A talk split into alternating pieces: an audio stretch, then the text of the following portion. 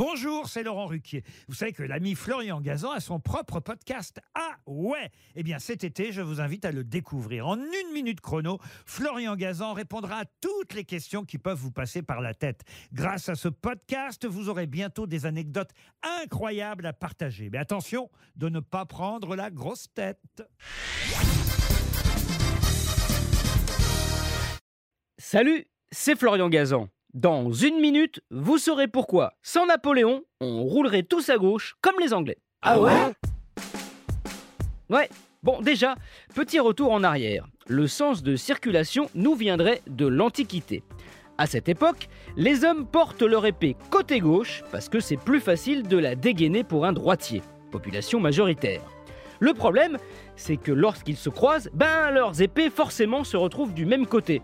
Et si elles s'entrechoquent par accident, ce geste peut être pris pour une provocation et finir en duel. Ah ouais? Ouais, donc on trouve une solution toute simple, circuler à gauche pour se croiser sur la droite du côté où il n'y a pas d'épée. Ça va durer comme ça jusqu'au XVIIIe siècle et c'est là qu'entre en jeu Napoléon. Comme la règle sur les champs de bataille était depuis toujours d'attaquer par le flanc gauche, le sens de circulation, lui, il a l'idée géniale d'entraîner ses troupes à attaquer par l'autre côté, pour créer un effet de surprise. Cette stratégie lui aurait permis ainsi de gagner plusieurs batailles. Une fois installé dans les pays conquis, comme l'Italie, l'Espagne ou la Prusse, une partie de l'Allemagne, Napoléon leur impose de circuler à droite. Seuls les Anglais, ennemis de l'empereur et qui l'ont vaincu à Waterloo, on va pas remettre le sabre dans la plaie, ont conservé leur tradition de rouler à gauche. Ceci dit, en France, on ne roule pas toujours à droite. Ah chez nous, si les voitures roulent à droite, les trains, eux, roulent à gauche, quand ils roulent.